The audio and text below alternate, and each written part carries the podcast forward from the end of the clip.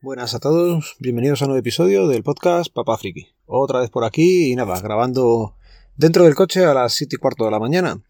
Esta semana estoy de curso, me toca ir fuera de mi lugar de trabajo y cuando entras a Madrid pues eh, es lo que tienen. Te toca venirte pronto para intentar aparcar en una de las zonas todavía habilitadas dentro de, de la almendra.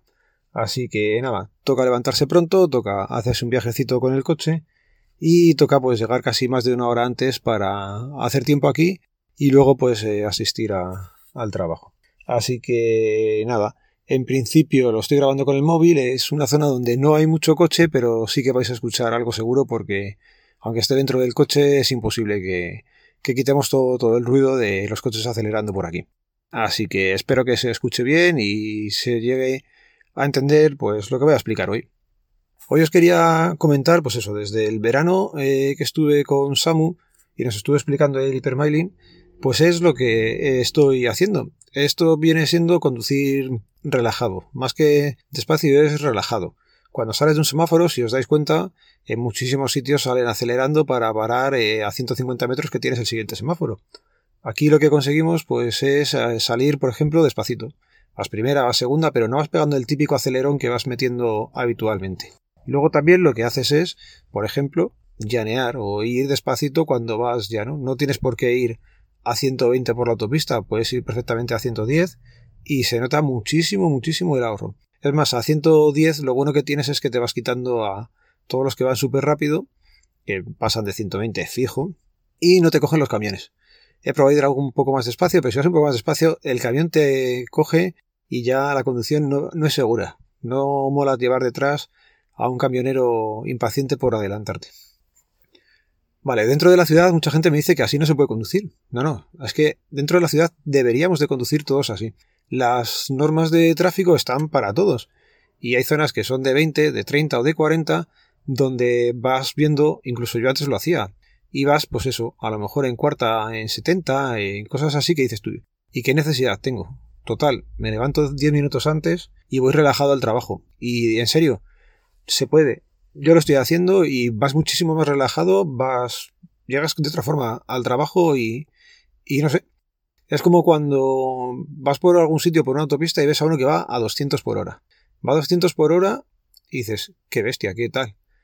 Luego, ¿por qué cuando vamos en ciudad a velocidad que nos marca el reglamento, te desesperas con esa gente? Es como si una señal vertical de un stop vieras a alguien que se lo está pasando sistemáticamente.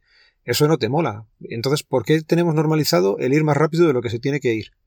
Es una cosa que desde que voy a este ritmo me la voy preguntando. Ya digo, prácticamente nadie respeta lo que es la velocidad dentro de, de casco urbano. Fuera ya, pues bueno, es otra cosa. La gente va a lo que va y ahí están los radares y bueno, dentro de ciudad también hay bastantes radares, por lo menos en Madrid. Pero es eso. Con los niños, por ejemplo, me pasa que nos van pitando la gente, porque es cierto que al final la gente te acaba pitando. Yo les miro como diciendo, pues vale, les saludas. Los pequeños creo que dicen algunas me han preguntado, dice, ¿a ese le conoces? Digo, sí, hombre. Y ya está. Pero es cierto que, que la norma está para adentro y para afuera y en todo momento. Y yo soy el primero que antes iba bastante más rápido, lo reconozco. Pero ya digo, si podéis, o si queréis más que otra cosa, porque poder, ya que os digo yo que podéis, daros un par de viajes así relajados al trabajo por la mañana, que seguramente disfrutéis de, del viaje, vas escuchando tu podcast, tu música, lo que sea, y levántate 5 o 10 minutos antes. Es un fastidio si no eres de levantarte pronto. Yo reconozco que no tengo problema en dormir poco. Me puedo levantar pronto y, y al contrario, si me quedo en la cama, por ejemplo, un sábado, que me despierte, son las seis y media, siete, si me quedo durmiendo más tiempo, de esto que te fuerzas, bueno, voy a quedarme en la cama, cuando me levante a lo mejor media hora o 45 minutos después, va a ser con un dolor de cabeza bastante, bastante gordo. Así que nada, hoy venía a comentaros eso, que... Bueno, y luego también se ha notado muchísimo el ahorro en combustible. Mi coche hacía con un depósito aquí en, pues eso, en ciudad, unos 600, 700 kilómetros, ahora llego casi a los 900 y pico mil. Tengo algún depósito hecho con mil y algo. Así que ya digo, por probar no perdéis nada, ¿vale? Lo único, pues que de vez en cuando se van a acordar de vuestra familia. Les saludáis y que sigan con su vida y vosotros con la vuestra más relajada. También quería comentaros hoy, pues, un error que tuve el otro día en el DNI. Y es que, aunque son muchos años, pues no quita que, que te despistas. Y lo más gracioso también es los padres cómo ven las, los datos de sus hijos, ¿vale? Estábamos haciéndole el DNI a, no sé si era un niño o una niña, da igual, y pongamos que se llamaba Juan Pérez García. Bueno, pues a mí se me fue la pinza y le puse Pérez Juan García. Que, bueno, pues ha habido veces que hemos puesto el nombre del abuelo en lugar del nombre del padre y cosas así, pues vas rápido, vas acelerado y vas mirando. Volvemos a lo de antes. Si vas más relajado, todo funciona mejor. Pues nada. Le llegas a la pantalla donde le tienes que decir a la mujer, a los padres, revísamelo bien, que a partir de aquí ya empiezan los problemas y hemos metido la gamba. La mujer lo vio todo y dijo, sí, sí, está bien. Yo lo vi para adelante, sacamos impreso el DNI, estábamos ya en la segunda fase, que es cuando sale el pin de, del documento que se está generando y todo esto. Y yo veía el nombre y... Pérez, Juan García, digo, uff, uff. Me sonó ahí, ahí donde lo vi y dije, la hemos cagado. Y se lo dije a la madre, digo, hemos fallado los dos. Tanto tú como yo no nos hemos dado cuenta que le he puesto el nombre como primer apellido. Y el primer apellido se lo hemos puesto de nombre. Y dice, pues es verdad. Y mira que me lo has dicho, y mira que lo hemos mirado. Dice, y no he visto nada raro. Y suele pasar. Es yo no sé si os ha pasado a los que tenéis niños que cuando vas a hacerle el primer trámite al peque, está la niña bastante pequeña, te lías, te lías y le dices tu primer apellido y el segundo a la niña y cosas así. Así que, nada, cuando hagáis papeles de, de los pequeños que sean por primera vez, siempre estar muy atento, ¿vale? Y nada, lo voy a ir dejando por aquí.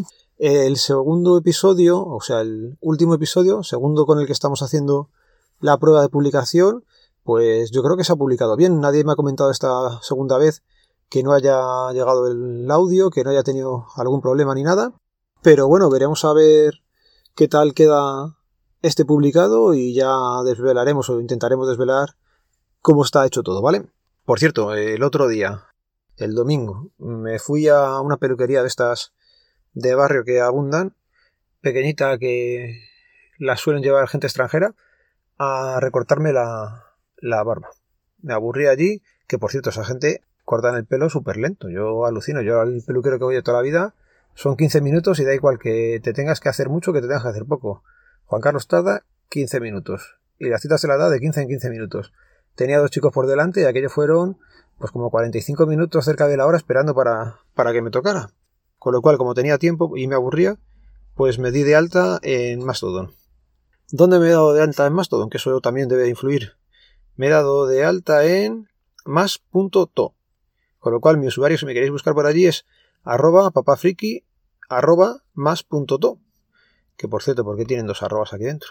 Pues no lo sé. Bueno, todavía me estoy haciendo un poco al medio, que esto no hay Dios que se entere muy bien de, de cómo funciona la cosa. Y no sé qué os estaba diciendo antes de contaros los de Mastodon. Ah, bueno, por cierto, el cliente de Mastodon que estoy utilizando en Android es eh, la caña, o sea, el nombre es la caña, se llama Megalodón. Ahí lo dejo. Bueno, eso sí, que todo se estaba publicando en principio bien. Si, claro, si no escuchas el audio no sabes saber si ha habido episodio nuevo, pero bueno. Si tenéis cualquier problema o habéis visto algo raro estos últimos episodios, os agradezco que os pongáis en contacto conmigo para ver qué, qué ha ocurrido, ¿vale? Nada, os recuerdo que el podcast pertenece a la red de sospechosos habituales que podéis seguirnos a través del feed, feedpress.me barra sospechosos habituales. Un saludo, nos vemos, nos leemos, nos escuchamos. Adiós.